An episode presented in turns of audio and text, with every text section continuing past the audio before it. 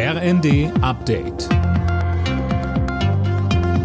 Stündlich neu. Auf den Punkt informiert. Ich bin Johannes Schmidt.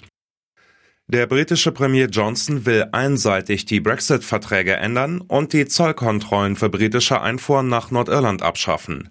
Damit brüskiert er die EU, die rechtliche Schritte androht. Der Hintergrund, das sogenannte Nordirland-Protokoll, das Johnson jetzt ändern will, ist zentraler Bestandteil der Brexit-Verträge. Wenn sie scheitern, droht ein Handelskrieg zwischen Großbritannien und der EU. Die ostdeutschen Bundesländer wollen gemeinsam von der Zukunftstechnologie Wasserstoff profitieren. Das haben die Ministerpräsidenten auf ihrer Konferenz auf der Ostseeinsel Riems beschlossen.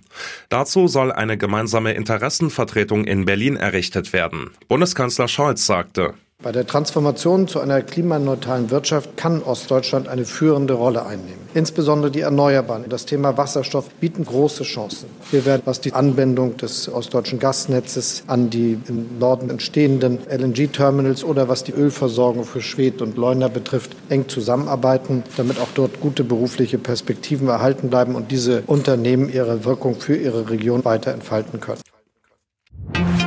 Der Tankrabatt bleibt. Das hat ein Regierungssprecher in Berlin klargestellt.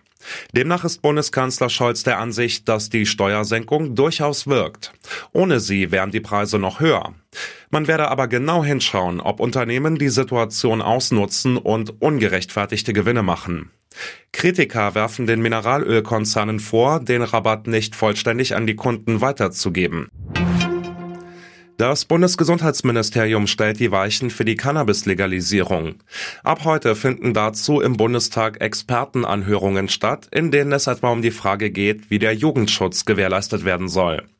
Die Ampelparteien hatten im Koalitionsvertrag vereinbart, Cannabis zu Genusszwecken freizugeben. Alle Nachrichten auf rnd.de